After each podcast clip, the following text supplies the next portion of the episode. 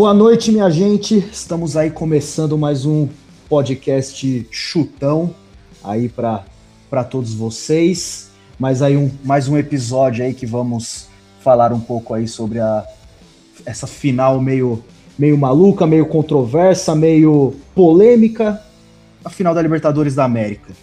Vou começar aqui apresentando a nossa nossa bancada virtual aqui dos nossos integrantes do, do episódio de hoje. Aqui temos o José Lucas, mais conhecido como, como Zé Lucas. Gostaria de pedir aí uma, uma salva de palmas para nosso integrante Zé Lucas.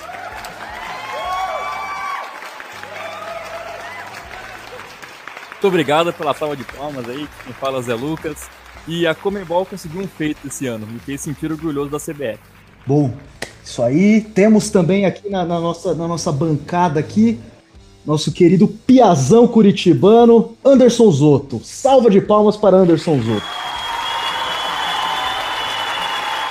Fala galera, sejam bem-vindos a mais uma vergonha da Comembol, na qual iremos debater hoje, que é uma vergonha para todo mundo, é uma vergonha para o Brasil, e o brasileiro vai se submeter e vai virar a bundinha para os argentinos de novo, como sempre fizeram na história da Libertadores. Isso aí, temos também aqui nosso caipira piracicabano, nosso querido amigo Pablo. Salve, salve. Bom dia, boa tarde, boa noite. E uma frase define tudo. Parabéns aos envolvidos.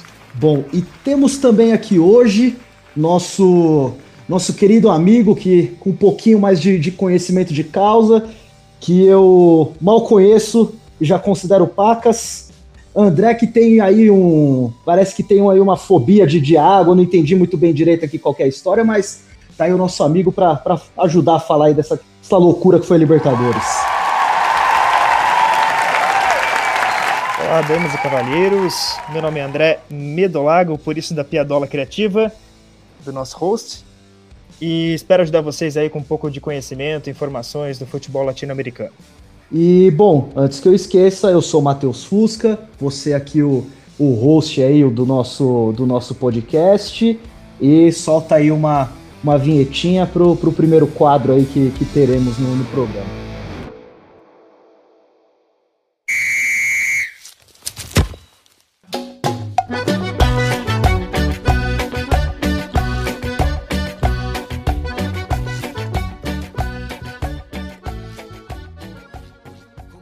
Agora o nosso, nosso primeiro assunto aqui, vamos falar um, um pouco sobre a história de quem são esses tais desses Libertadores da América. Quem são os Libertadores da América que dão o nome para essa querida e controversa competição sul-americana aí.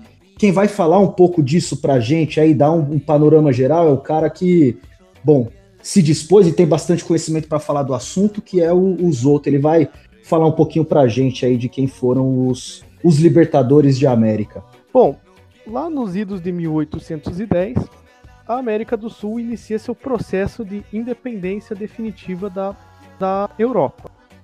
Começou lá devido às invasões napoleônicas da Europa, que derruba rei, coloca os reis que querem, começa um processo de independência.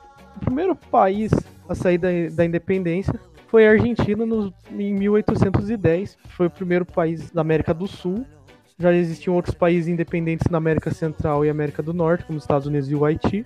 Nessas figuras aí surge a primeira grande figura histórica do, do libertador da América, que é o José de San Martín, causou independência tanto da Argentina quanto do Chile quanto do Peru, pois eles eram todos membros, todos membros de uma única colônia, a chamada Colônia do Prata. Nesse meio também incluiu o Uruguai, porém na época o Uruguai era parte da colônia portuguesa que viria a ser o Brasil. Aí a gente já puxa e fala que outra figura é o Dom Pedro I, é o líder da independência brasileira, e o Simão Bolívar, responsável pela independência de Venezuela, Colômbia, Equador e Panamá. O Panamá depois vai sofrer outra virada histórica devido à influência americana, mas isso daí já distorce da cultura sul-americana com o tempo e torna o Paraná muito mais ligado à América Central do que à América do Sul de fato. Fora essas três grandes figuras, que, do Simão Bolívar, José de San Martín e Dom Pedro I, a gente ainda tem as figuras de pessoas um pouco, digamos assim, não tão, não menos importantes, porém não com tanto destaque quanto esses três quando se trata da Libertadores da América, que é José Gervásio Artigas, do Uruguai, Bernardo O'Higgins, do Chile. Esse, inclusive, tem um clube em seu que homenageia o seu nome, o Deportivo O'Higgins. José Manuel Carreira, também ajudou na independência do Chile. Manuel Belgrano, que ajudou na independência da Argentina junto com, com José de San Martín. Esse também dá o nome a um clube, o Clube Atlético Belgrano. Antônio José de Sucre, que ajudou também na, Venezuela, na questão da Venezuela e da Bolívia, tanto que existe a cidade de Sucre em, seu, em sua homenagem. José Joaquim de, Olmedo ajudou na independência do Equador e Pedro Rua Cabaleiro, que ajudou na independência do Paraguai. Essa, este que dá o nome a uma cidade na fronteira com o Brasil, lá com Ponta Porã, no Mato Grosso do Sul. Bom, o processo de independência começa, como eu já disse, em 1810 com a Argentina, que depois o Paraguai, pela influência de Pedro Roubo Cabaleiro, acaba criando independência da Argentina, pois a sua relação com Buenos Aires era tão distante que eles acreditaram que criar uma, um novo país com a capital em Assunção seria muito mais mais vantajoso para a política local. E de, desses países todos, a princípio, os, a figura de São Bolívar, José de São Martin e Dom Pedro I se destacam porque eram, a princípio a América do Sul eram apenas três países. O, a, o, país, o primeiro país chamava Nova Granada, que era da colônia de Nova Granada, que, foi, que era do Simão Bolívar. A colônia do Prata, que era de José de São Martin. E o, a colônia do Brasil, que era de Dom Pedro I. Com o tempo, as, a colônia do Nova Granada e a colônia do Prata vão se desfazendo. Por divergências entre Bernardo O'Higgins e José de San Martín, o Chile declara a independência da Argentina. O, a Bolívia, por causa do por causa de Antônio José de Sucre, que acreditava que a capital da Nova Granada não dava o foco suficiente à Bolívia, se separa da Nova Granada, que essa também acaba se separando em Equador, Colômbia e posteriormente o, os Estados Unidos, lá no começo do século XX, vai comprar uma parte da Colômbia que hoje será o Panamá. Desculpa interromper sua explanação, queria tirar uma dúvida rapidinho. É, hum. A gente sabe, por exemplo, da origem do Dom Pedro I, tudo, por ser da família real tudo mais, mas você Sim. sabe se esses outros, vamos dizer assim, os principais, né? Que a gente tinha lá os três nomes, né? José de São Martim, Dom Pedro I e o outro que me fugiu o nome agora. Simão Bolívar e o Simão Bolívar, eles eram também da, de alguma coisa eh, relacionada à realeza, nobreza, se eles eram do povo, alguma coisa nesse sentido? Então, eles estão no contexto das revoluções burguesas do final do século XVIII. O Simão Bolívar, ele era de uma, ele era de uma classe social chamada criollos. que, que seriam hum. os criollos? Os criollos são os filhos de espanhol nascidos nas colônias. Ou seja, hum. ele era de origem europeia, porém nascido, em, se eu não me engano, ele inclusive nasceu em Caracas. Tanto que uhum. depois seu nome vai ser ligado ao bolivarianismo do Hugo Chávez, mas não é o assunto daqui que é o foco. Sim, sim. E o José de São Martin também era um criollo. E esse nascido em Buenos Aires, tanto que esses dois são considerados tanto patronos da Venezuela quanto patronos da Argentina, mas também são figuras importantes para os outros países. Mas claro, por exemplo, no caso do Chile, o Bernardo Higgins é tipo o grande libertador deles, e eles são tipo diferentes. É essa questão da diferença que se faz depois, muitos vão dizer que é a separação cultural entre o Brasil e os demais resto do continente. Porque enquanto os outros continentes surgiram de revoluções liberais lideradas por burgueses, o Brasil foi liderado pela sua própria realeza a uma separação e, uma, e um processo de continuidade. Tanto que esse processo de continuidade mantém o Brasil, uma, uma, a colônia inteira brasileira, numa força unitária, e as outras colônias acabam se dividindo e se rachando em diversos outros grandes nomes da, dos criollos. Que Entendi. são todos esses, esses homens que eu citei aqui. Já o caso do Uruguai é mais particular, porque o Uruguai ele, foi, ele ganhou a independência junto com o Brasil, que era a província cisplatina. Porém, o Uruguai sempre teve a cultura mais ligada à América é, espanhola do que à América portuguesa. E o Brasil entrou em guerra com a Argentina pela questão de quem deveria ter a posse sobre a cisplatina. O José Gervásio Artigas é um homem que ele, ele entra no contexto para negociar a paz da guerra, pois ninguém estava vencendo a guerra. No fim, decreta-se que a Argentina, tanto a Argentina quanto o Brasil entraram num armistício, ninguém ganhou a guerra, e o Uruguai é criado como se fosse um estado tampão para evitar esse conflito. Hum, foi basicamente para evitar que Argentina e Brasil continuassem tretando. Falou assim, ó, ninguém mais treta, o Uruguai vai ser independente, não vai, não vai ter influência direta, vamos dizer assim, governamental, de estado, que quer que seja, da Argentina ou do Brasil. Ele vai ser um estado independente. É basicamente isso. Sim, no contexto da criação aconteceu isso. Posteriormente, veremos que, eh, se você estudar a história mais a fundo, só vou dar uma pincelada rápida, porque o objetivo aqui era só falar dos movimentos de libertação por cima. Mas se você olhar mais para frente, o Brasil, na década, um pouco antes da Guerra do Paraguai, acaba fazendo uma intervenção militar no Uruguai para a questão para definir que, porque as eleições estavam entrando em uma guerra civil, eles fazem uma intervenção militar para as eleições seguirem um caminho democrático. A Argentina uhum. não gosta da manobra, começa a se desenhar uma guerra entre Brasil e Argentina, aí o Paraguai decide invadir o Brasil e a Argentina. Ou seja, o Paraguai impediu uma guerra entre Brasil e Argentina pela própria burrice do Solano Lopes. Mas isso é outro assunto. Sim, sim, sim, sim. Coisa. Enfim. Mas essa é basicamente a resolução dos movimentos da América do Sul em si. Claro que se a gente for pegar lá depois, tem as Guianas e Suriname e o Suriname, que são que foram ganhar sua independência na década de 70, porém sua cultura é totalmente avulsa a nossa. A Guiana em si tem uma cultura mais anglo-saxônica, mais parecida com a da Jamaica. O Suriname é uma cultura bem própria, porque eles, são, eles tiveram muita influência holandesa. E a Guiana Francesa ainda é território ultramarino da França, então tecnicamente ali é uma cultura quase similar, por exemplo, à dos estados da Polinésia. Enfim, basicamente é isso. Esses são os movimentos que a competição decide homenagear, são esses homens, os libertadores da América. É, então é importante frisar que, assim, lógico, temos o Brasil, que tinha ali a influência da, do, do, reino de Portugal, vamos dizer assim, mas todo o resto da, da América do Sul era de influência espanhola. Importante gravar isso. Influência espanhola, colonização espanhola em toda, basicamente toda a América do Sul, com, com exceção do Brasil. É, assim, com relação aí é, é importante para você que quer saber aí de de onde veio a origem desse nome e tudo mais. Ah, por que, que, por que a competição se chama Libertadores da América? Tá aí uma ótima explanação para você aí, um pouco de, de cultura no meio do, do futebol também, que afinal as duas coisas andam, andam sempre juntas.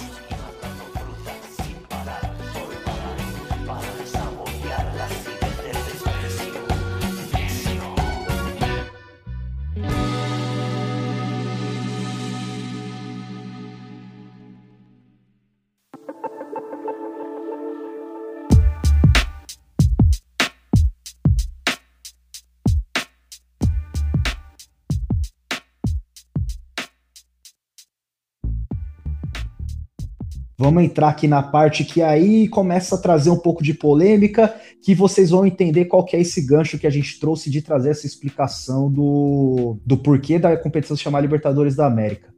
Final da competição, Copa Libertadores da América 2018.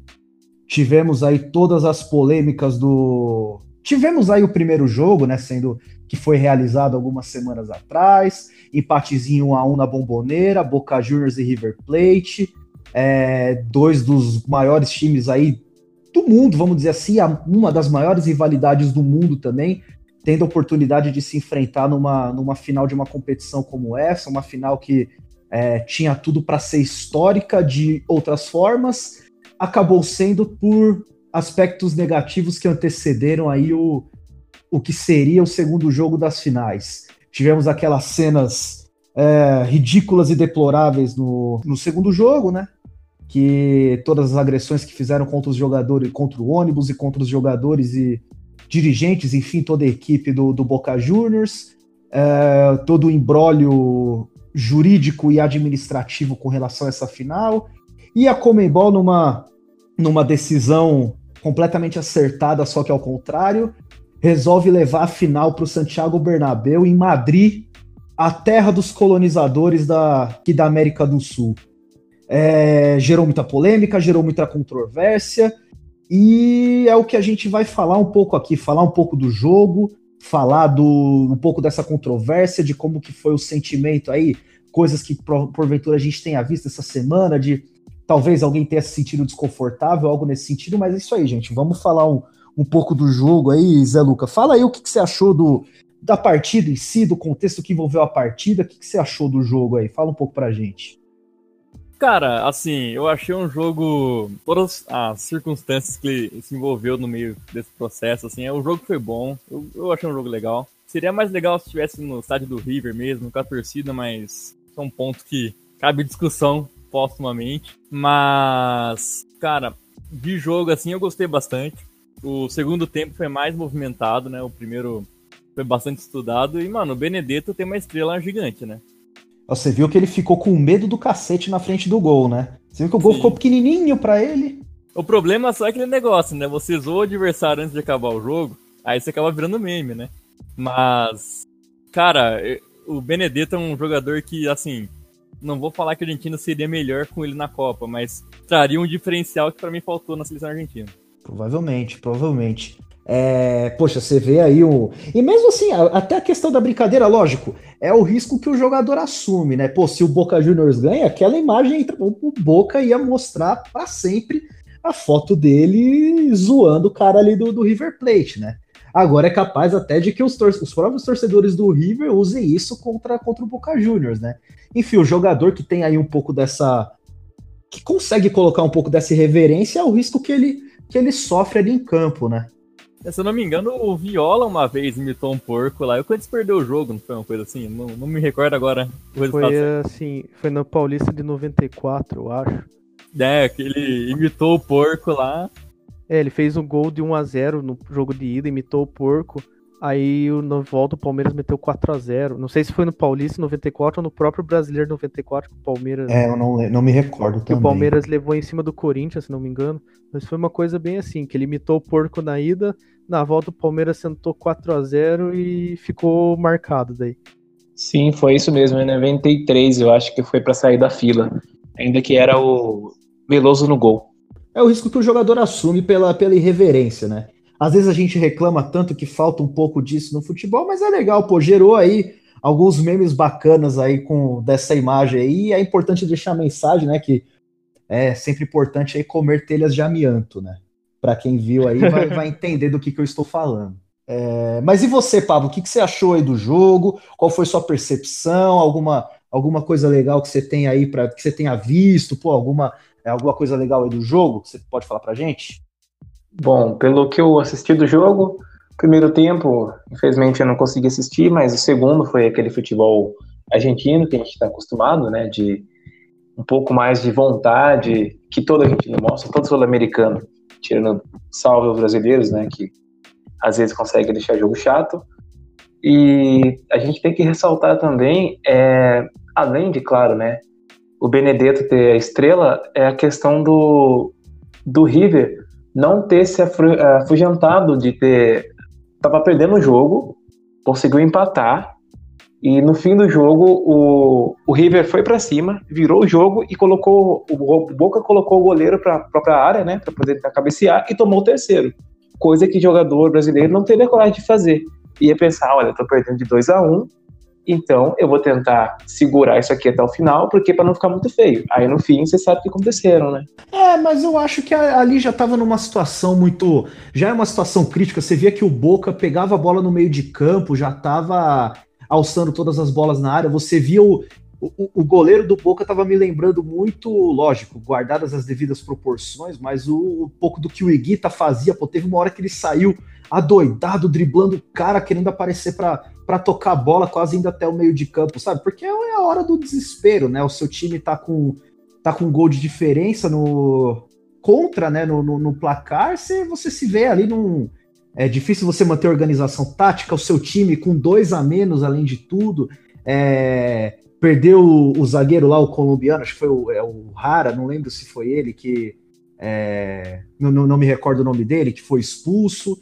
Depois o Gago, que já tinha entrado no, no lugar do. lá do outro volante, camisa 8, também se machucou. E aí, poxa, o time com dois a menos com gol de diferença no placar, você se vê meio que sem alternativa. É alçar a bola na área e no fim do jogo ainda quase saiu aquele gol do Boca, né? Que a bola ainda pegou na trave, foi aquele, aquele bate-rebate, aquele rebosteio, a bola acabou saindo, mas quase que eles que eles marcam um gol ainda salvador ali no finzinho do jogo, com o goleiro na área, aquela confusão toda. Algo que a gente tem, também tem que ressaltar é a questão do da esperada briga que teria, né? Que todo mundo esperava que seria. Eu, eu não sei vocês, mas eu fiquei numa puta expectativa de que fosse rolar uma, uma tretinha no meio desse jogo aí. É, André, e você, cara? O que, você achou do jogo aí? Você que tem, vai ter uma opinião aí um pouco um pouco mais embasada por conta da vivência que você já teve aí. Conta um pouco pra gente da sua percepção do jogo aí, no,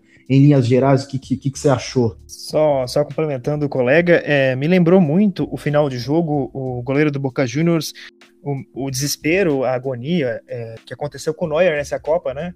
Contra a Coreia. Puta, verdade. Porque ele simplesmente começou a se jogar no ataque visando aquele gol que seria a salvação. E aí foi é. bem, bem semelhante nas suas devidas proporções, claro, e também na qualidade técnica de cada um. Mas, cara, mais bizarro. Você me fez lembrar até outro, assim, só um, um disclaimer rapidinho. Você me fez lembrar do outro lance que foi o Marcão do Palmeiras. Não lembro se foi em 2009, que ele também tava, tipo. Era 20 minutos do segundo tempo e ele saiu desesperado correndo pelo campo. Não sei se ele tinha achado que o jogo tava acabando, o que que era. Que eu lembro que teve isso também, que ele saiu correndo desembestado para para dentro da área achando que o jogo tava acabando e nem tava. Foi um Palmeiras contra Grêmio, não foi? Em 2009? Eu acho que foi, eu acho que foi, eu não lembro exatamente. Que aí foi, foi um dos, dos capítulos da derrocada do Palmeiras naquele campeonato brasileiro, que acabou sendo vencido pelo Flamengo. Cara, eu acho, eu acho que foi. Será que não foi no ano que foi. Ah, não, no ano que foi rebaixado, o Marcos não tava mais, né? 2012. Não, o Marcos tinha aposentado no final de 2012. Não, foi. Não, 2012 o Marcos estava assim, ele se aposentou no final de 2012, mas eu não. Acho que na reta final, quando o Felipão foi demitido, o Marcos ficou. Virou banco depois e se aposentou no banco. É, então, mas eu, eu lembro que foi é, relativamente recente esse negócio do Marcos ter saído, ter saído desembestado, mas enfim, foi só um. Ele. Não lembro qual jogo que foi, ele também deu. Estão correndo lá, driblando os caras até que o treinador ficou bravo, falou que ele era burro. Aí ele tem uma frase, né? Se eu sou burro, você, sei lá o que, um bagulho assim. Lá em 2005 isso. Lá em 2005 o Flamengo brigou pelo rebaixamento. Acho que foi o treinador antes do Joel Santana que aconteceu isso. Cara, aquele ano que o Flamengo não caiu por milagre, porque tomou 7 a 1 do, do Atlético Mineiro, cara. O Atlético Mineiro era um time horroroso também, cara. Até, foi, até o, o Atlético Mineiro foi rebaixado naquele ano e meteu 7x1 no Flamengo, cara. Olha que coisa. Só um adendo que a gente tem que continuar, né? Também, que a página Saia do São Paulo seja campeão nunca erra, porque é impressionante como todo mundo que sai de São Paulo fica campeão. Exatamente, exatamente. Bom, e sobre isso de goleiro desesperado, vou puxar aqui pro meu lado clubista aqui, que o Wilson recentemente, né, já fez, acho que já deve ter quase 15 gols como goleiro do Coxa. O primeiro gol dele foi assim, num jogo pelo Campeonato Paranaense contra o Rio Branco de Paranaguá. O time tava, ele tava num jogo muito ruim. Tipo, ele tinha tomado três gols bestas. O jogo tava 3 a 2 No último escanteio do jogo, jogaram a bola. Ele deu um, um, uma, um golpe de ombro na bola. A bola entrou no gol. Foi tipo, o primeiro gol dele pelo Coxa, dos 15, claro. Depois todos os restos foram de gols de pênalti mas o primeiro gol dele pelo Coxa foi numa subida ao ataque no desespero para tentar compensar o jogo ruim que estava fazendo, deu um gol, bateu de ombro, fez o gol. O famoso gol de rebosteio. É, o gol, tipo, é um gol que não esperava. Eu ainda brinquei, o jogo já tava perdido. Eu olhei pro meu primo e ainda brinquei. Quer ver agora o Wilson vai fazer um gol. O cara jogou a bola certinho, ele deu de ombro, cara. Foi um gol muito cagado, mas, tipo, garantiu um empatezinho, ajudou o time depois no campeonato estadual e tal. Mas, cara, tipo assim, é o lance que sabe que você não espera e acontece. Então, o goleiro às vezes vai pro ataque nessa esperança aí. É, então. Às vezes sobra alguma coisinha. Vai o próprio goleiro do Boca, cara. Teve ali umas. Acho que teve uns dois ou, ou três escanteios que ele chegou aí pra área, cara. Às vezes, vira e mexe a gente vê na Europa, tudo. Às vezes acontece. O lance do gol, ele sobe pra cabecear e o goleiro dá o soco antes, mas a jogada era pra ele, cara. Sim, é. Sempre quando o goleiro vai pra área, eles acabam focando nele até pela altura, né? Sim, ele é o cara geralmente que tem a melhor impulsão. E esse goleiro conseguiu ser vice ano passado e esse ano, né? Ele tava no, na final contra o Grêmio, né? Em compensação, o Armani foi bicampeão da Libertadores, né? Foi campeão lá com o Atlético Nacional em 2016 e agora com o River em 2018. Olha só, curiosidades. Mas, finalmente, André, fala aí um pouco pra gente do, da sua percepção do jogo. Apenas reiterando o último comentário, fui buscar também no pai Google, é, a memória puxou e me mentiu um pouco. Foi em 2008 que houve aquela cena do Marcos, foi contra o Grêmio mesmo, e aí acabou hum. sendo um empate que tirou o Palmeiras da sua oportunidade de chance de título na época. Vamos lá, a minha visão, a minha visão do jogo foi a seguinte: é, a gente tinha duas propostas de futebol muito diferentes desde o começo. O Boca Juniors investiu bastante nessa Libertadores, trouxe nomes de peso como Zarat, é, o Tevez já estava numa decadência mais técnica, devido à idade também, e até na Argentina se utilizava o termo que no Boca Juniors no vestiário teria um senado, que seria como se fosse os jogadores mandando no clube. A democracia boquense. Vamos dizer, é, uma democracia com, com, com dons de, de, de, de, um leve dita, ditatoriado. É praticamente o, um conselho ditatorial de jogadores, assim, praticamente só ancião ali comandando. Que o Tevez mesmo, por, tipo, depois da palhaçada que ele fez pro Boca, falando que voltou por amor e trocou o Boca pela China pelo maior salário do mundo, né? Acho que assim, moral ele não devia ter nenhuma. Então é um, um Flamengo 2009. Tinha ali Adriano, Pet, não, não retirando, não retirando os méritos dos irmãos Esqueloto, né? Não consigo identificar quem que é o Guilhermo e quem é o outro. Ex-ídolos também, principalmente o Guilhermo, no caso, é ídolo do Boca, multicampeão, nem, nem precisamos falar muito sobre ele, mas sabe-se que foi uma escolha meio que consensual que ele seria o treinador do Boca, digamos de uma forma assim bem simplificada. O Boca Juniors com esses investimentos todos ia de encontro com o River Plate, River Plate também abriu a carteira para pegar o Lucas Prato, quebrou o cofrinho e se uniu uma base de jogadores jovens e sólidos que já está se tornando tradição nessa gestão do, do Galhardo, nessa passagem como treinador. Uhum. E aí, cada um com seu estilo de jogo. O, o Boca preferindo um time, claro, sempre com a tradição mais aguerrida, com um time que gosta de colocar jogadores rápidos e jogadores com uma dedicação muito maior. E o River Plate, que, que aplica um futebol sempre muito mais cadenciado, um futebol baseado na saída de, dos zagueiros, a bola sai do pé do goleiro para o pé do zagueiro, que vai, puxa a marcação e cadencia entre os laterais e fica buscando espaço, rodando a bola, né? Como diria os mais antigos. Uhum. Então esse conflito, esse conflito cultural e ideológico que já estão é, é, dentro dos dois clubes, acho que foi a grande toada que quem gosta de futebol argentino, é, quem, quem tem uma empatia, gosta do River, gosta do Boca, sempre já esperava meio que essas figuras e meio que não decepcionou. No, no primeiro jogo a gente viu isso, Uh, o brilhantismo também, que é sempre uma característica muito forte dos jogadores do Boca Juniors. Antigamente, com o Tevez, com o Martim Palermo, com o próprio Riquelme, que aí é carrasco de metade dos clubes do Brasil, que a gente pode falar uhum. Libertadores. É, sempre tem aquele brilhantismo. E o Benedetto seguiu a passos largos esse caminho. Sim. Benedetto, o manual de carrasco de time brasileiro, Benedetto leu de cabo a rabo. E, e assim, é um. É um é, é, a gente estava falando sobre, sobre o começo, sobre a seleção argentina é, a, a, qualidade do primeiro toque do Benedetto, a, o domínio de bola dele, tirando o zagueiro, que foi praticamente a marca de praticamente todos os gols, né? Que ele fez uhum. agora Libertadores, salvo um, não foi assim? Essa primeira, esse primeiro toque, essa matada, tirando do zagueiro, é monstruoso. É um negócio que a gente não tem hoje no nosso continente mais. Um primeiro, um primeiro toque, assim, um domínio tão rápido e, e, e certeiro. Chute é, é aquele domínio que já é o drible junto, né? O cara domina já quebrando a zaga, né? Não é o cara que domina, espera para ver o que, que, vai fazer, né? Ele já domina, ele já sabe o que, que ele vai fazer ali com a bola, então é o movimento rápido, é o. É, é literalmente isso, o cara já domina, já fazendo um drible junto, já vendo como é que vai ser a finalização dele. Antecipando, exatamente. Isso. E, e dentro dessa ótica aí, é, as forças né, estavam todas sobre o, o Benedetto, assim, principalmente como ele foi figura na semifinal, e, e toda a imprensa argentina praticamente deu muita atenção em cima do Benedetto e principalmente nas declarações da, da, da, equipe do Boca, que preferiu trabalhar uma coisa mais psicológica, essa mística de ser o maior campeão agora dessa última, dessa virada de, de milênio nossa do futebol foi o time que mais empilhou títulos na prateleira. Então uhum. se utilizou muito essa, essa métrica, essa, essa ida à imprensa, é, foi uma coisa que foi muito recorrente nos diários argentinos em geral. E o Boca Juniors, que vive a, a sua eterna lua de mel aí com, com o Munheco, que agora virou Napoleão, Gallardo, deu praticamente, jogava todas as esperanças, tão, tanto no técnico quanto na casca grossa de montar o elenco e variar as formações táticas. O River jogou de tudo quanto é jeito nessa Libertadores. Se você pega o jogo contra o Independente, no jogo de ida a tática era uma, no jogo de volta era outra, jogou só com. com jogou um com três, com três atacantes, o outro jogou com um. E aí contra o Grêmio também, contra o Grêmio toda hora a ideia era puxar com um jogador específico as jogadas para tentar quebrar a linha do Grêmio, para tentar deixar o, o Renato em má situação.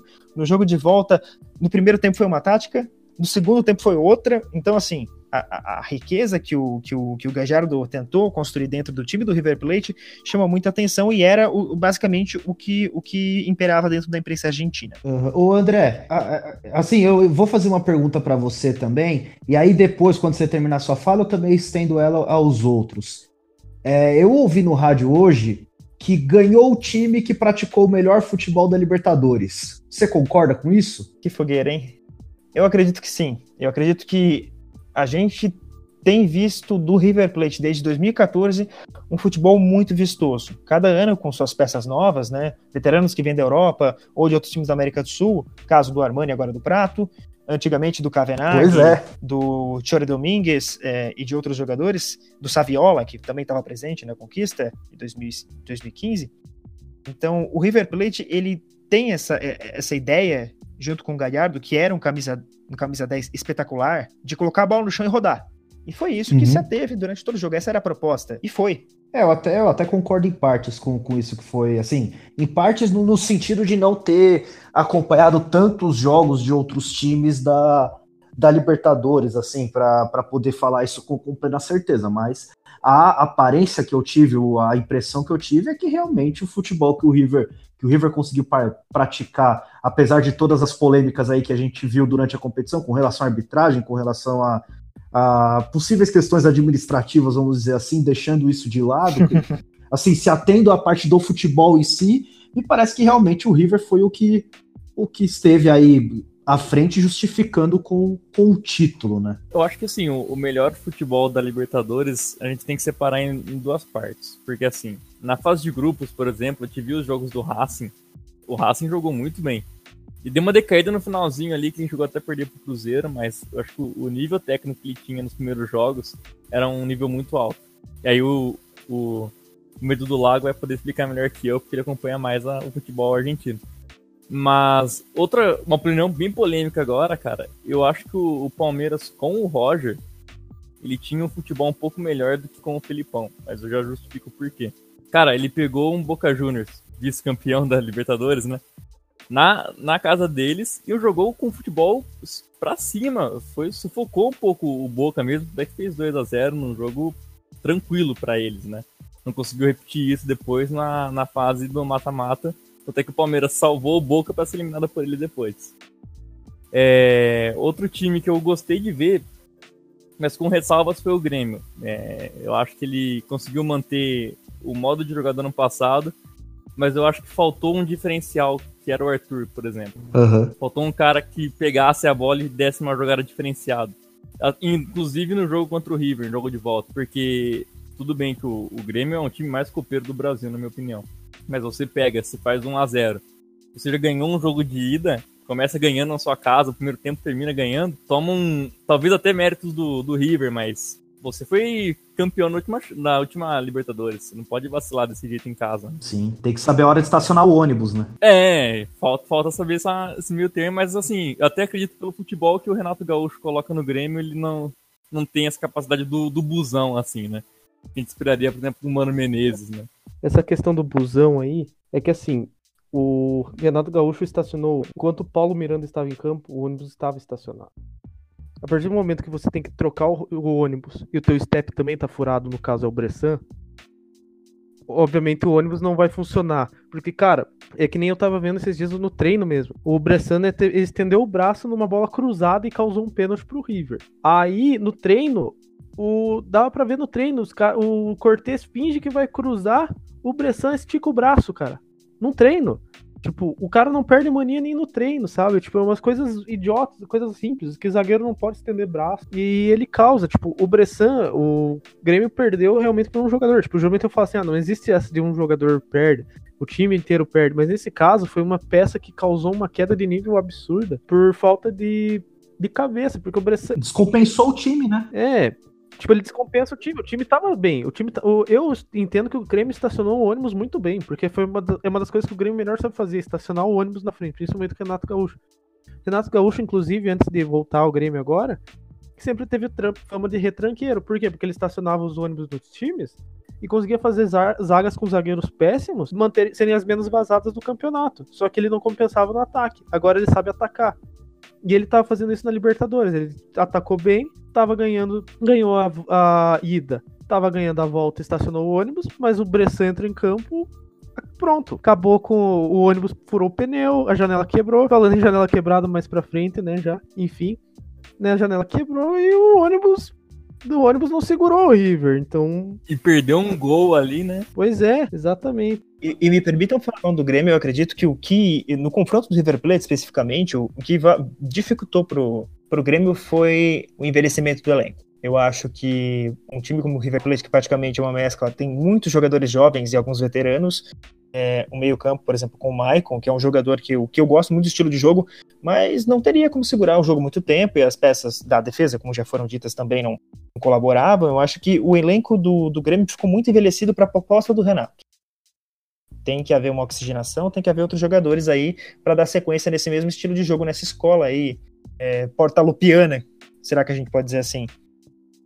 E contra contrabalanceando, só para terminar, é, foi falado do Racing no começo, realmente. O Racing é, teve uma primeira fase que eu gostei muito também de assistir, com muitos gols, né? Sabe quando teve, gole... teve mais de uma goleada, o Racing? Depois eu vou verificar essa informação. Mas é, o que matou o Racing, que hoje é o líder do argentino isolado com seis pontos, de diferença para o segundo colocado, foi a, a, tentativa de trazer vários jogadores na janela da Copa do Mundo. O Racing trouxe praticamente um time inteiro, se não me engano foram 10 ou 11 jogadores só na parada da Copa. Então é, é difícil manter é, é, um elenco coeso com tanta gente nova ao mesmo tempo. E aí foi sentido dentro de campo para um time que praticamente não teve nenhuma alteração, não perdeu ninguém, mas não entrou ninguém. É só um, só um complemento, o Racing na primeira rodada ganhou de 4 a 2 do Cruzeiro e na terceira rodada ganhou de 4 a 0 do Vasco. Ambos os jogos em casa. Os dois foram em casa, então foi um 4 a 2 e um 4 a 0. E nesse 4 a 0 o Lautaro deitou, né? em cima do Vasco, arrebentou pro jogo, né? Sim, o Lautaro Martinez. E jogar, jogar no cilindro é difícil demais, cara. Uma pressão do estádio, assim, um dos maiores da América do Sul, com certeza. Não, que jogar em Avedianeda é difícil tanto contra, contra o Racing quanto contra o Independente, né? Hum, sim, sim, é o. Ah, cara, é estádio argentino, estádio sul-americano, né? Aquela. Principalmente com uma torcida bastante inflamada é aquele negócio, né? Você vai bater o escanteio, é nego jogando pedra, é cara jogando copo de refri, copo de xixi, então é aquela pressão sul-americana que a gente sabe como é que é, né? O Ademir da Guia do Palmeiras, você tratava isso nos anos 70, 60, falava que quando ele ia jogar em La Plata é, contra o Estudiantes, sempre ele sentia que alguém estava cutucando ele com um garfo, com uma faca na cobrança de escanteio, porque era muito próximo à torcida dos jogadores. Então ele relata bastante essa história. Agora sim, gente, só um, um joguinho rápido. O é... que, que vocês destacam aí? Fala pra gente aí, Pablo. Alguma coisa rápida, assim, direta. O que, que você destaca aí do jogo? Algum momento? Um jogador especial? Alguma coisa? O que, que você destaca do jogo aí? Olha, eu tenho que destacar é, o jogo mental e, claro, né? Psicólogo tem que estar atento a isso, mas a força mental que os jogadores argentinos têm, mesmo com um jogador a menos a gente tem que ressaltar como eles conseguem jogar com tanta vontade, com tanto empenho, com jogador a menos, com desvantagem fora do país, longe da torcida, mesmo assim conseguir fazer aquilo parecer simples. Parece estar jogando em casa, mesmo estando em outro país, com todo o contexto, fora, da, fora do seu país e longe da torcida. E, e você, Zé Lucas, o que, que você aponta aí? O que, que você destaca do jogo pra gente? Cara, assim, meu destaque eu vou dar para um jogador que eu acho ele meio injustiçado, tanto na seleção nem tanto, mas assim na, na mídia geral, cara, que é o, o Quinteiro. Cara, ele é um jogador meio de campo, ele camisa 10, assim, só que ele é rapidinho, cara, então ele joga também de ponta, alguns jogos da Colômbia. Para mim foi o melhor jogador colombiano nessa Copa. E, cara, ele começa esse jogo no banco, até o, o nosso amigo pode explicar a situação dele. Mas é, eu acho ele um jogador fantástico. Eu acho que ele talvez desse certo em, nos, grandes mercados também. E ele nunca foi, né? Ele, é, ele era do Porto, se não me engano, ou ainda é do Porto. Voltou agora pro futebol sul-americano não, não teve uma carreira é, fora, assim, mas eu acho ele muito bom jogador, cara. Até que ele entrou e fez o gol. Ele, é, ele é novinho, né? Ele não é, não é novo, assim, é, tem pouca idade ainda, não tem? Então, é, será que é o. Porque eu lembro de. Então é o, aquele Alvarez que entrou depois, que, que eu, eu lembro deles terem falado de alguém que era novo que tinha entrado no, no jogo. Acho que foi o Alvarez. Entendi. É... E você, André, o que, que você destaca aí do, do jogo, do, do que você viu aí? Sem clubismo. Não, eu, eu, eu, eu procuro ser muito, muito tento, tento ser muito neutro, sem clubismo. É, Clube Atlético, jornalismo plate aqui. Mas eu vou. Eu, eu exalto bastante, assim, é, o Lucas Prato, que eu acho que foi uma coisa muito polêmica. A torcida pegou muito no pé dele na vinda, pelo valor, pela cifra que foi, e pelo começo muito lento que ele teve no River. Ele demorou para engrenar. É um, um, cara que sempre teve Sim, a entrega verdade. muito grande, ele é um cara que ajudava defensivamente. O Lucas Prato jogando de ponta era uma das coisas mais bizarras que eu vi na minha vida. Já era bizarro quando fazia isso no Brasil. Exato, e, e, assim, é claro que eu, eu, considero pessoalmente que eu acho que as zagas brasileiras são um pouco mais ágeis que, que as zagas na Argentina e no Uruguai em geral. As zagas na Argentina são bem mais lentas, vocês podem ter visto pelo Pinola e Maidana, por exemplo, que são extremamente vagarosos na saída de bola, inclusive, até no, no caminhar. Isso deu muita, deu muita margem para eventuais oportunidades de gol do Boca Júnior. É, mas eu, eu exalto muito o, o, Lucas Prato em geral nessa, nesse aspecto. Os dois gols do, do, primeiro jogo de ida, as respostas praticamente imediatas vindo dele, realmente foi impressionante. E ele ter, ter, ter, praticamente essa questão, esse senso de posicionamento que ele sempre teve, e essa frieza, que é um lado que praticamente ele se soltou na fase final da Libertadores. Ele pegou e ele realmente chamou a responsabilidade. É, e, e, e assim, fez um dos gols, assim, o, o, o gol que ele marcou na na final foi um puta de um gol bonito, né? Uma bela de uma jogada trabalhada do River, uma troca de passes aí bem bacana, uma puta tabela bonitinha, umas trocas de passes assim com bastante qualidade, sabe? Uma finalização muito boa. O goleiro deu uma ajudada de leve, mas o, a jogada muito bem construída pelo River também, né? Pô, o goleiro viajou muito, né? O goleiro tava praticamente no primeiro pau, a jogada estava na marca do pênalti. É, então, eu não sei se ele imaginou que o, que o jogador do River ia vir na direção da linha de fundo para cruzar para o meio, e aí ele resolveu tentar se antecipar e acabou ficando no meio do caminho. Mas você olha na câmera, você percebe que está muito longe o jogador do River para o, o goleiro já se antecipar dessa forma. Achei estranha a movimentação dele. Eu queria fazer um adendo quanto a isso, porque assim, goleiro que tá num time grande como o Boca Juniors, ele não pode cometer esse tipo de erro, porque assim, tudo bem que o cara, ele tava imaginando que o cara podia vir pela linha de fundo. A questão é que ele não chegou tão na linha de fundo assim, para ele tá fechando o primeiro pau, sabe? Ainda mais quando a zaga veio fechar o cruzamento, ele já devia ter se posicionado mais pro meio. E uhum. já fechou, porque assim, se você for comparar o posicionamento do Andrada com o do Armani, o Armani teve muito lance e vai falar assim: ah, jogador, os jogadores do Boca chutaram em cima do Armani. Não, o Armani simplesmente larga o, o, canto e vai pro meio, fechar o espaço. Porque é o espaço que o jogador do Boca viu e bate. E o Armani encaixou um monte de bola. E em compensação, o Andrada, o Andrada, ele, por falta de posicionamento, ele espalma muita bola. Inclusive o, o, gol do River aí que vocês estão citando, que veio esse cruzamento pro meio, que o Prato só empurrar. Porque o Andrada foi fechar o primeiro pau. Primeiro Também, pau. Né? Ela jogou a bola pra dentro do Lucas Prato, só teve o trabalho de empurrar, sair pro abraço. E assim, o Lucas Prato, eu tenho assim minhas críticas porque o pessoal superestimava o talento dele no Atlético Mineiro e no São Paulo também. Mas assim, no São Paulo não posso culpar porque talvez ele, tenha, ele foi colocado de ponta direita, né? Mas no Atlético Mineiro assim, eu tinha umas críticas porque falavam que ele era um super centroavante, na verdade assim, ele tinha dificuldade muitas vezes em fazer gols. Mas assim, ali, se você deixar um pouquinho simples, ele não é um cara burro. Ele vai jogar a bola pra dentro. Ele não é um é. centroavante burrão, tipo um Jonathan da vida, um Roger, um Rodrigo Pimpão, sabe? Ele é um centroavante bom.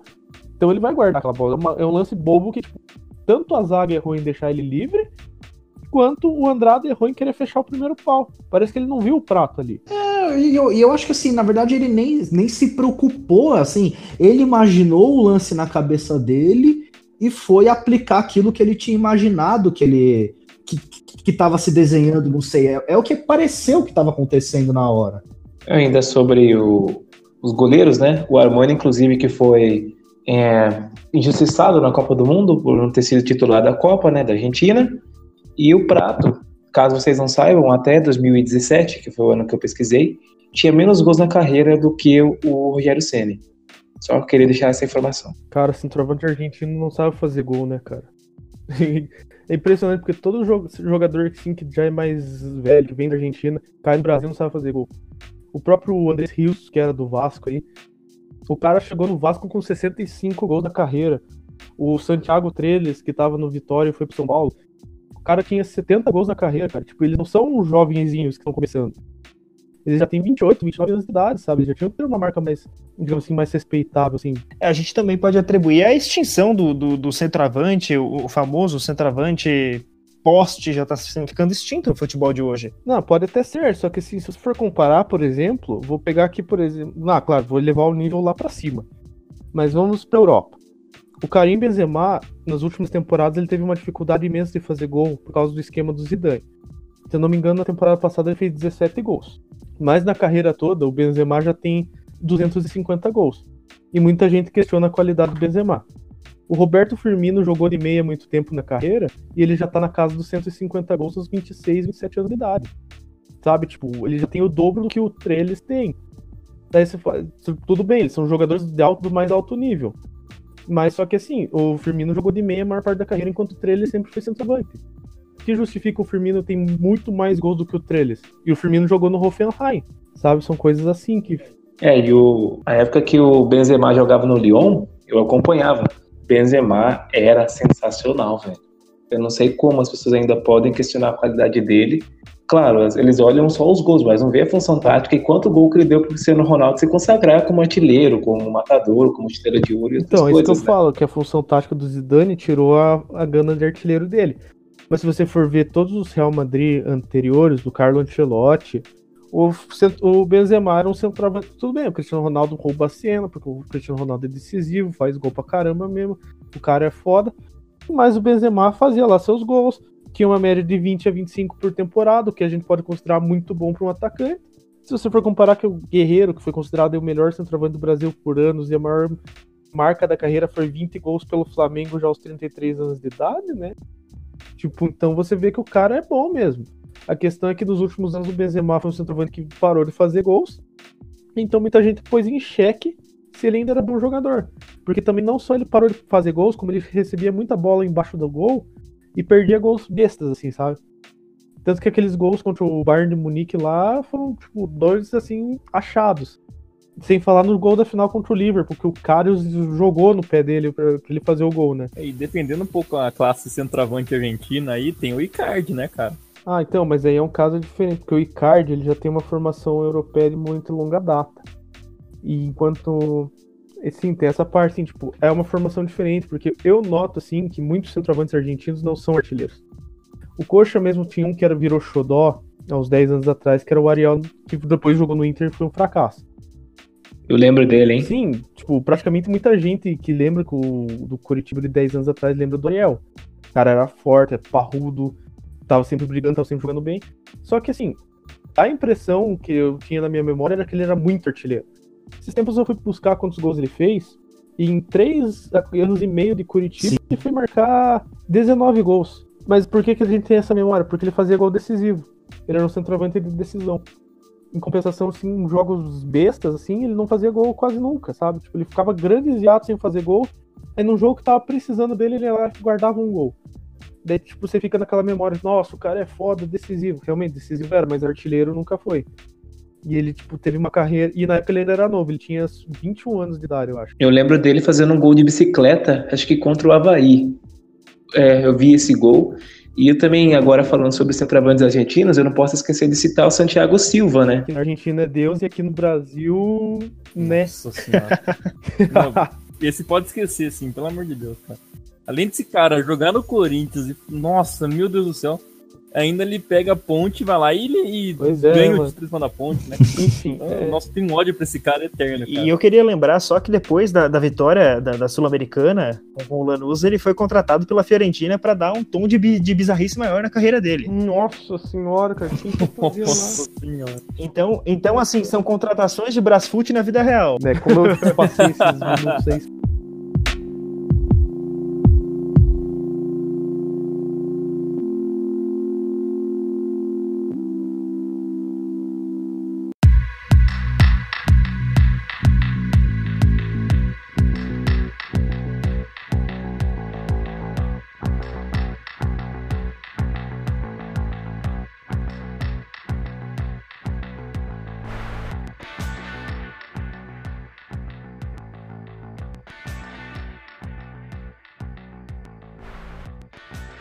Primeiro que eu acho que o José de San Martin ia bater a cabeça na parede se soubesse que uma que tudo que ele lutou para fazer a Argentina ficar independente, o jogo entre os, o maior jogo da história da Argentina fosse disputado em Madrid, ele ia querer se matar, né? Batendo a cabeça na parede.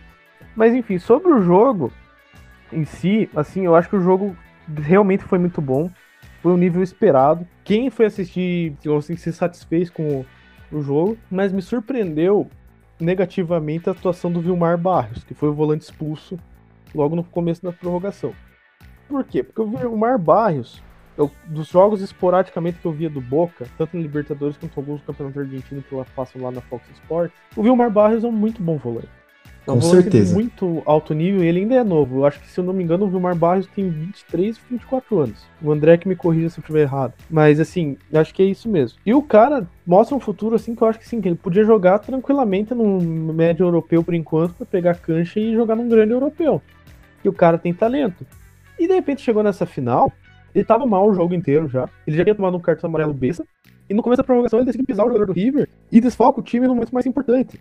Sabe? Foi uma coisa, foi uma coisa totalmente sem cabeça. Né? Numa comparação, vamos dizer assim, comparações esdrúxulas. Se fosse o Neymar fazendo isso, eu acho que nunca, o pessoal ia estar até agora xingando e odiando ele. Enfim, né? Porque uma coisa, assim, um jogador do nível dele, ele jogou bem a Copa também pela uhum. Colômbia. Que eu me lembro dos jogos da Colômbia, ele destruiu. Ele surgiu, assim, tipo, como um desconhecido no meio do time colombiano e dominou aquele meio campo lá sozinho. E chegou na final da Libertadores, o cara pisa no adversário, toma cartão amarelo, erra passes bobos. Era o pior do, do jogo em si mesmo e ainda faz aquilo, sabe? Tipo, ele é um. Digamos assim, se a gente fosse eleger um vilão, não tem como eleger vilão, né? Porque são circunstâncias do jogo, mas se fosse eleger um vilão, seria o Vilmar Barrios, que abandonou o time pela idiotice de pisar no adversário, não bastando fazer um jogo ruim, teve que ainda cagar em cima, né? Tipo, é o famoso pisou na bosta e ainda girou o pé, né?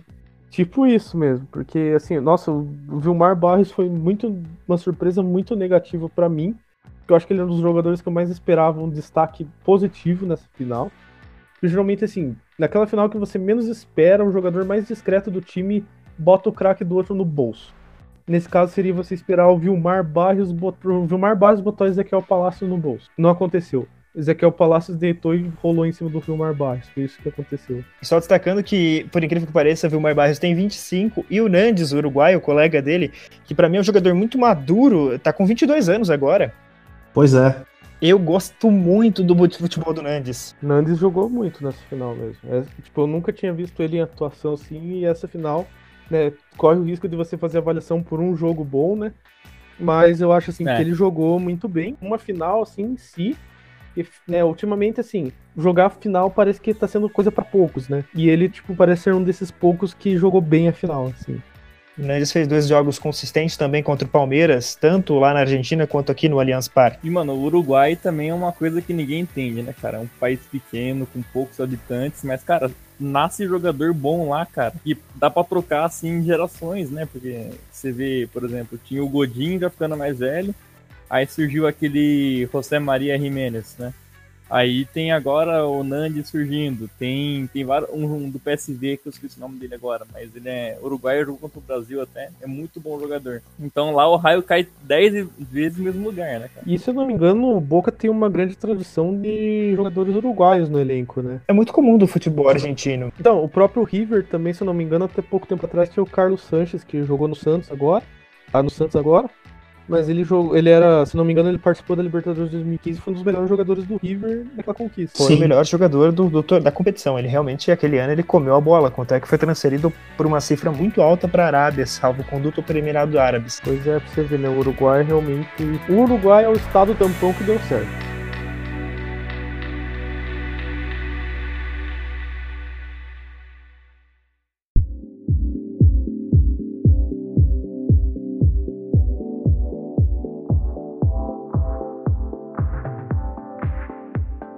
Aí, gente, só trazendo aqui alguns algumas estatísticas aí, alguns números e algumas, algumas premiações que aconteceram nessa Libertadores.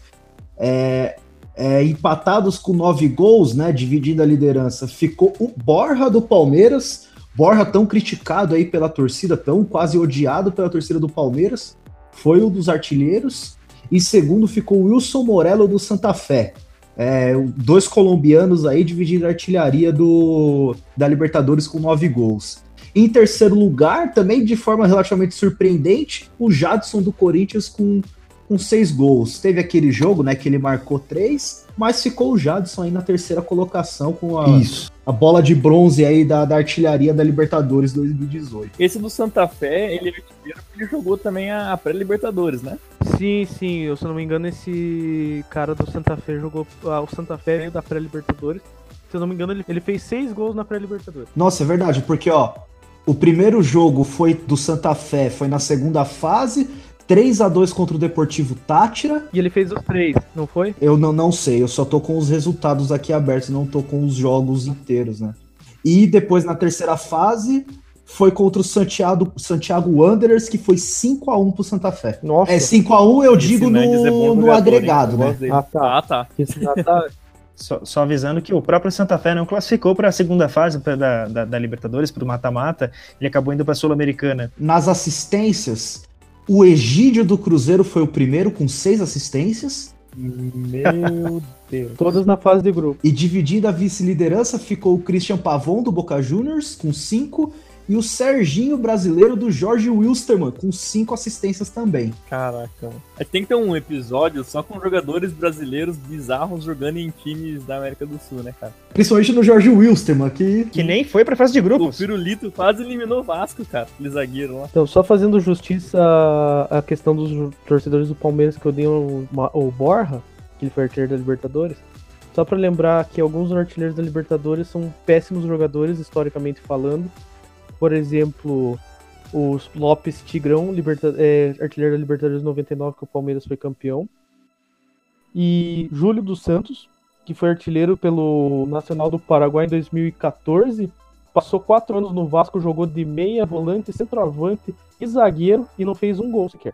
o próprio Borra tinha sido artilheiro antes, não foi? Não, ele marcou gol, ele, ele marcou, se não me engano, quatro gols no São Paulo, marcou dois gols nas finais, fez seis gols e ainda foi artilheiro em 2016. Ele só jogou esses jogos. E foi o ano espetacular dele que ele marcou 19 gols em 21 jogos pelo Courtois da Colômbia. Aham. É, assim mesmo. Aí aqui eu encontrei também uma, uma seleção da Libertadores que foi aqui eleita pelo, é, pelo portal SofaScore, né? De acordo com, com as notas, né?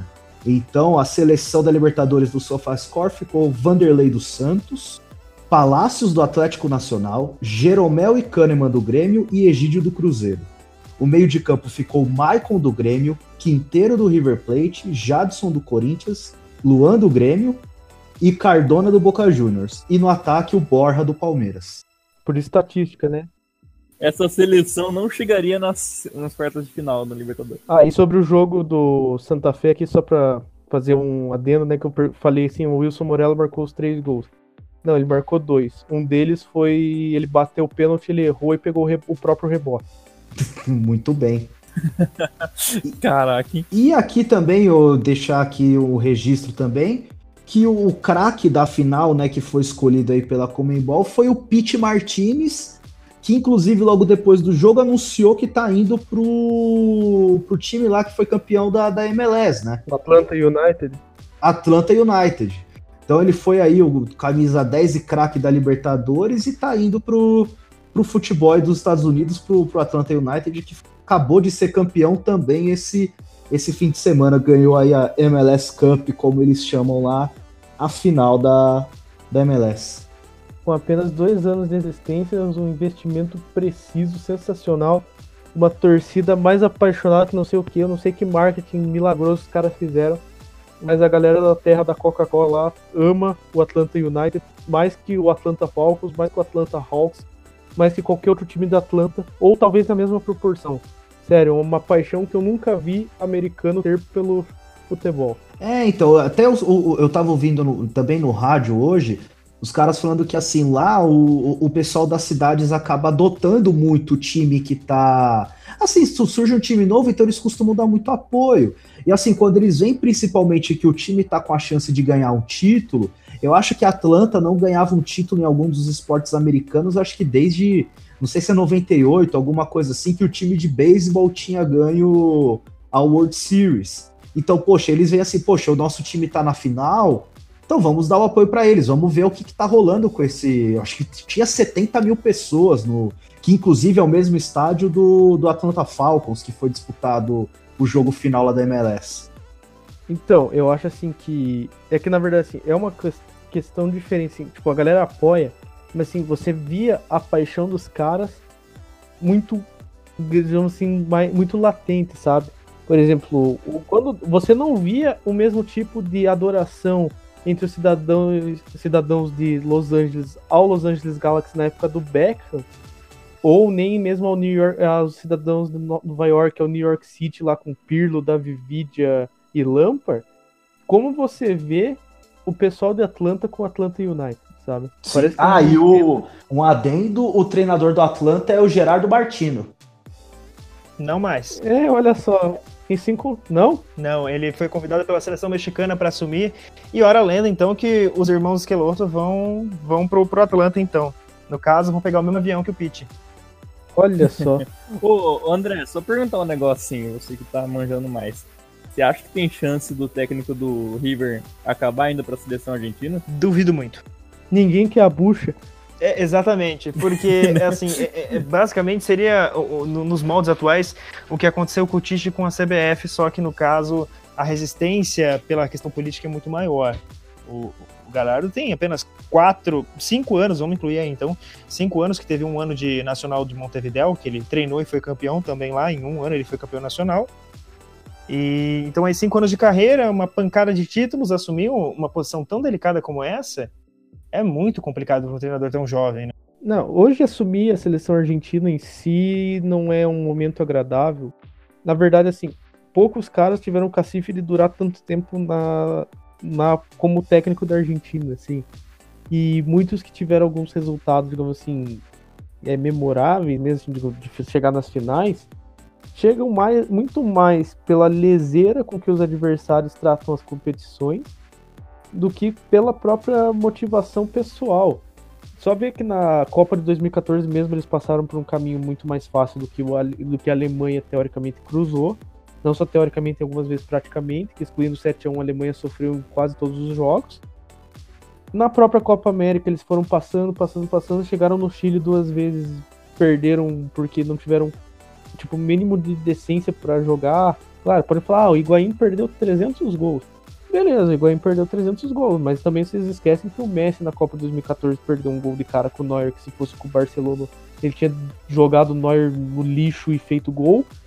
E se fosse. Então, basicamente sim, o Messi perdeu os mesmos gols que o Higuaín. Só que ninguém vai lembrar porque o Messi é querido e o Higuaín é odiado. Polêmico. Não, não é questão de ser polêmico, cara. É que, tipo assim, ninguém lembra que o Messi teve um lance que, se não me engano, o Di Maria fez o lançamento, o Messi veio na diagonal que ele sempre faz pelo Barcelona, que do Barcelona você olha o cara fazendo dia sim, dia também. Chegou ali, ele caiu de cara com o Neuer, o Neuer abriu um baita espaço no canto que o Messi jogaria com toda a facilidade do mundo, ele pegou na orelha da bola e jogou para fora. Só que é um lance que ninguém lembra porque depois o Higuaín teve uma parada muito mais ridícula, que o Higuaín ganhou a bola da zaga da Alemanha bateu na orelha da bola e jogou quase na bandeirinha de escanteio. Por isso que ninguém lembra desse lance que o Messi fez, sabe? Sem contar também a falta que o Messi isolou no final das contas. Teve uma falta, se não me engano, na final, que ele deu uma isolada grotesca assim na bola. Foi. Sim, foi a última falta do, do jogo que ele tinha chance. Tava bem de frente. Era só dar uma pancada, nem que fosse em cima do Neuer, ou uma alçada na área e ele jogou a bola lá no Cristo Redentor. Mas enfim, é, é, é, muito complicado a gente realizar essas comparações de, de posições diferentes e jogadores que têm cacifes diferentes. É basicamente um, um estudo muito complicado. É, o, voltando ao Galhardo, o Galhardo rapidamente, eu acredito que ele não assuma a seleção pela bucha que foi passado, que, que se tornou a seleção argentina, pela pressão política que envolve a equipe. E no River Plate ele tem aí uma, a possibilidade agora de ganhar um Mundial de Clubes que vai consagrar ele provavelmente como o maior treinador da história do River Plate. Já está praticamente no mesmo patamar que o Labruna foi, que foi o maior artilheiro da história do River, e o Ramon Dias, que foi campeão como treinador do River Plate também, da Libertadores, ele está praticamente hoje no mesmo nível. Né? Então é, é, eu acho que é o que vai separar, o que vai descolar. Seriam 10, 10 títulos em 4 anos, uma coisa absurda, surreal para a América do Sul. Então, se agora se algum sul-americano quer ganhar o Mundial, tem que aproveitar a hora agora, porque o Real Madrid tá em baixa. O Real Madrid. Cara, o Real Madrid tá brigando fortemente para jogar a Liga Europa ano que vem. Eu não vejo o Real Madrid fora da Champions tem muito tempo. Provavelmente eu nunca vi fora da Champions. Mas assim, porque, cara, é um Real Madrid que nem parece que é o mesmo. É basicamente um Real Madrid sem Cristiano Ronaldo, mas os caras não jogam de jeito nenhum. Eu vejo assim, como um, o treinador que vai treinar o Real Madrid, cara, ele tem que ser um cara que chega lá para primeiro, pôr moral, e segundo, se ele botar alguém no banco, colocar alguma coisa assim, o cara respeitar ele. Aí você coloca o, o que tava antes da seleção lá, né? O nome dele agora.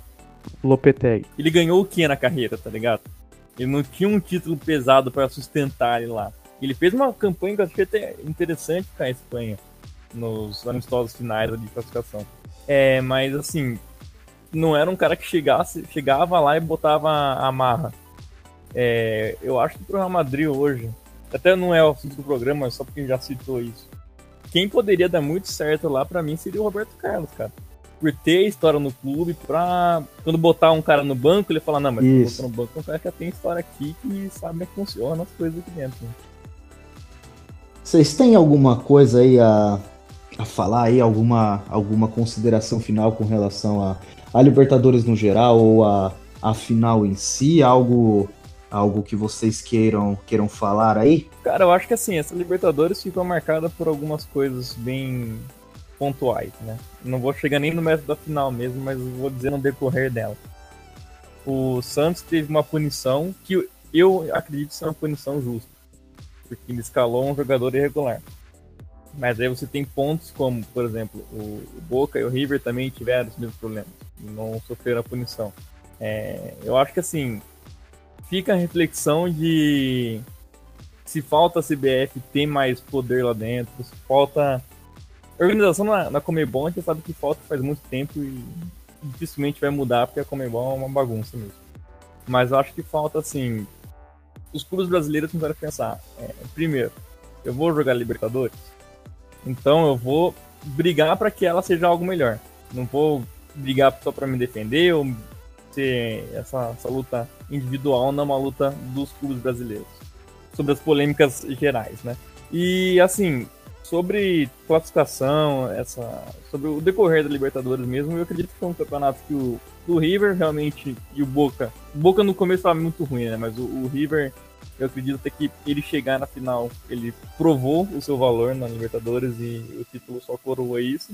Mas assim também eu deixo um ponto de é, alguns clubes brasileiros terem perdido a chance de classificar por, por próprios problemas deles, né? Nem o Corinthians, claro, com um elenco horroroso de Campeonato Brasileiro. Mas, assim, ele poderia ter passado pelo Colo-Colo. Até acredito nisso. Uhum. O Palmeiras tinha time para ganhar de novo do Boca. Era o mesmo time praticamente, faltou só o Keno, né? Se não me engano, quem saiu. Sim. E o, o, o Grêmio foi, para mim, a maior decepção. Claro, decepção com tudo que ganhou a Libertadores no ano e tá na semifinal de outro.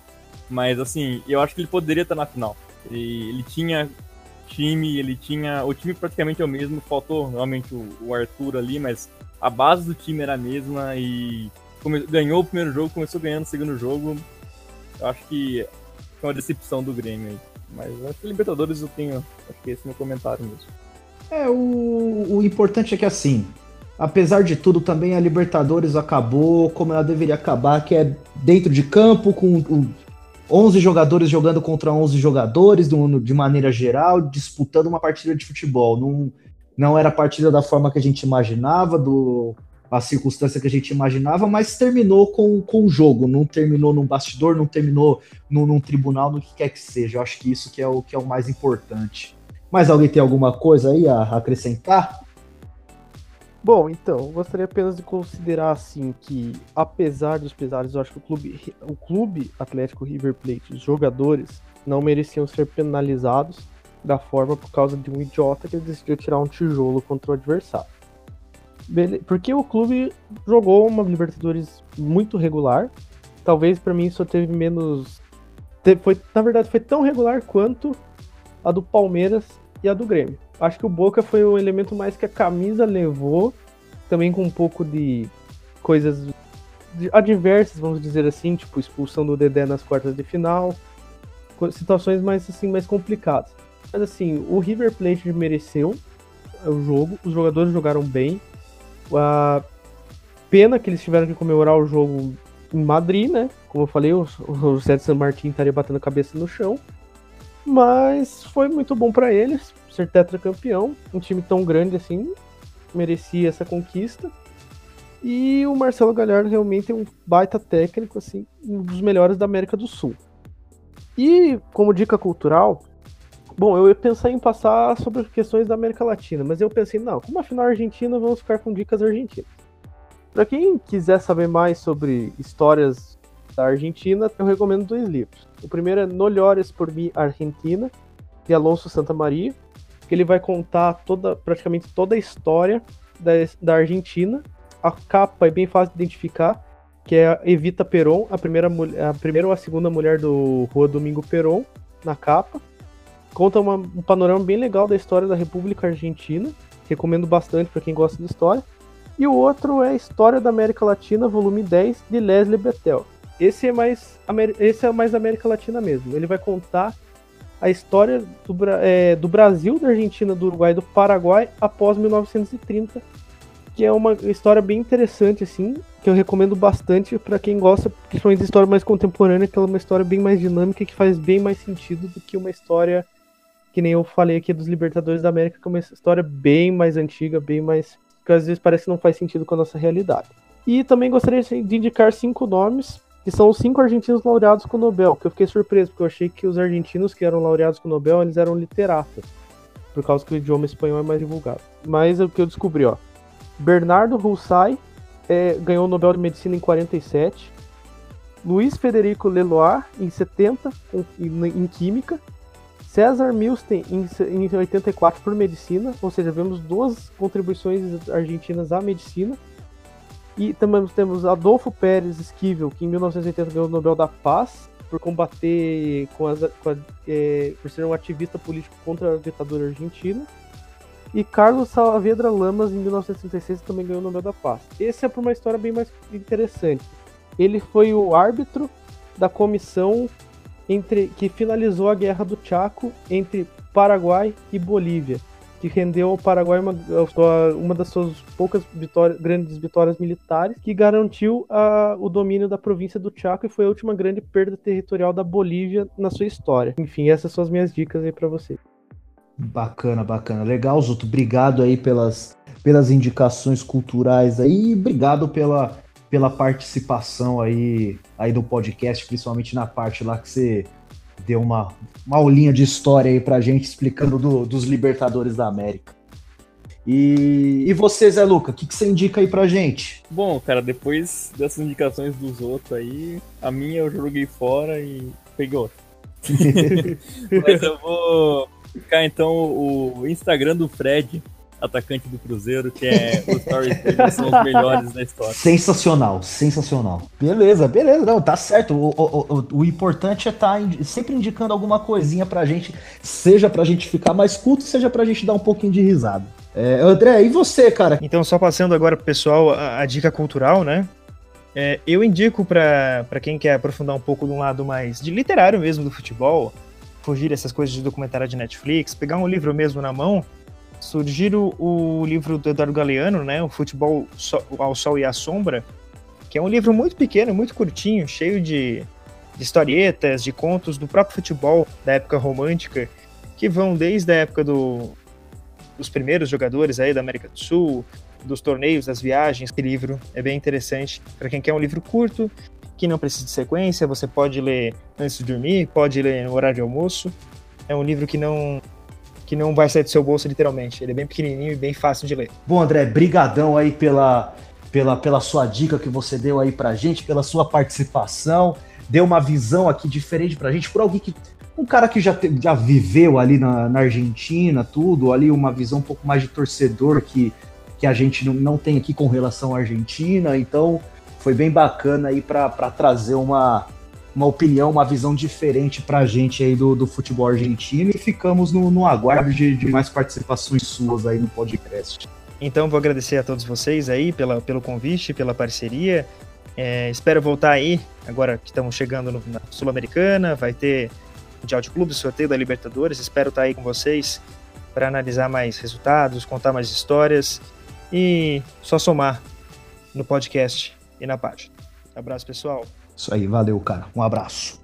Bom, é, a minha indicação vai para para um livro que ele é de certa forma técnico pro, pro mundo do futebol, mas que ele que ele é muito bom para quem se interessa para principalmente na parte tática e na construção histórica de, de estilos táticos de futebol, que é o livro do, do Jonathan Wilson aí, que é praticamente uma, uma bíblia para quem gosta de tática, que chama A Pirâmide Invertida, a história da tática no futebol. Puta, é um livro que eu achei sensacional, já li ele algumas vezes, ele é maravilhoso, que ele conta a história basicamente do futebol se baseando nas construções táticas que, é, que vigoraram dentro do, do, futebol, de acordo com a sua época, de acordo com o país, de acordo com a, com a realidade que o país do qual o futebol estava tava envolvido, qual ele se, se inseria, né? E eu destaco particularmente o capítulo 2, que chama A Valsa e o Tango, que é basicamente falando do, do surgimento, da construção do, do futebol e da identidade futebolística do, da América do Sul, ali no Uruguai, na Argentina, no Chile, fala de como que o futebol chegou até ali, quem trouxe o futebol para lá, é, como que se construiu toda essa, essa identidade portenha, digamos assim, do futebol. Então eu indico, inclusive o capítulo se chama A Valsa e o Tango, começa ali na, na página 45 do livro. Essa é a, a minha indicação cultural para vocês. O livro inteiro é um livro muito legal, muito é, muito enriquecedor com, com as informações que o Jonathan Wilson traz. A tradução que o, que o André Kifuri fez também é, é sensacional. Então é, é um livro que para todo mundo que é que é viciado em tática, que já foi viciado aí nos futebol manager da vida, é uma leitura que que enriquece, que traz, que traz muito. Assim, é uma leitura pesada, é um livro grande, mas, mas vale muito a pena o, o, o, o, o tempo que você leva para ler ele. Bom, gente, também deixando aqui com vocês as nossas as nossas redes sociais, né, para para todo mundo seguir a gente, ó, no Twitter, gente, ó, é arroba chutal podcast. O nome do, nome do nosso podcast é Chutão. Você tira o tio, deixa só o A, arroba chutar o podcast, esse é o Twitter.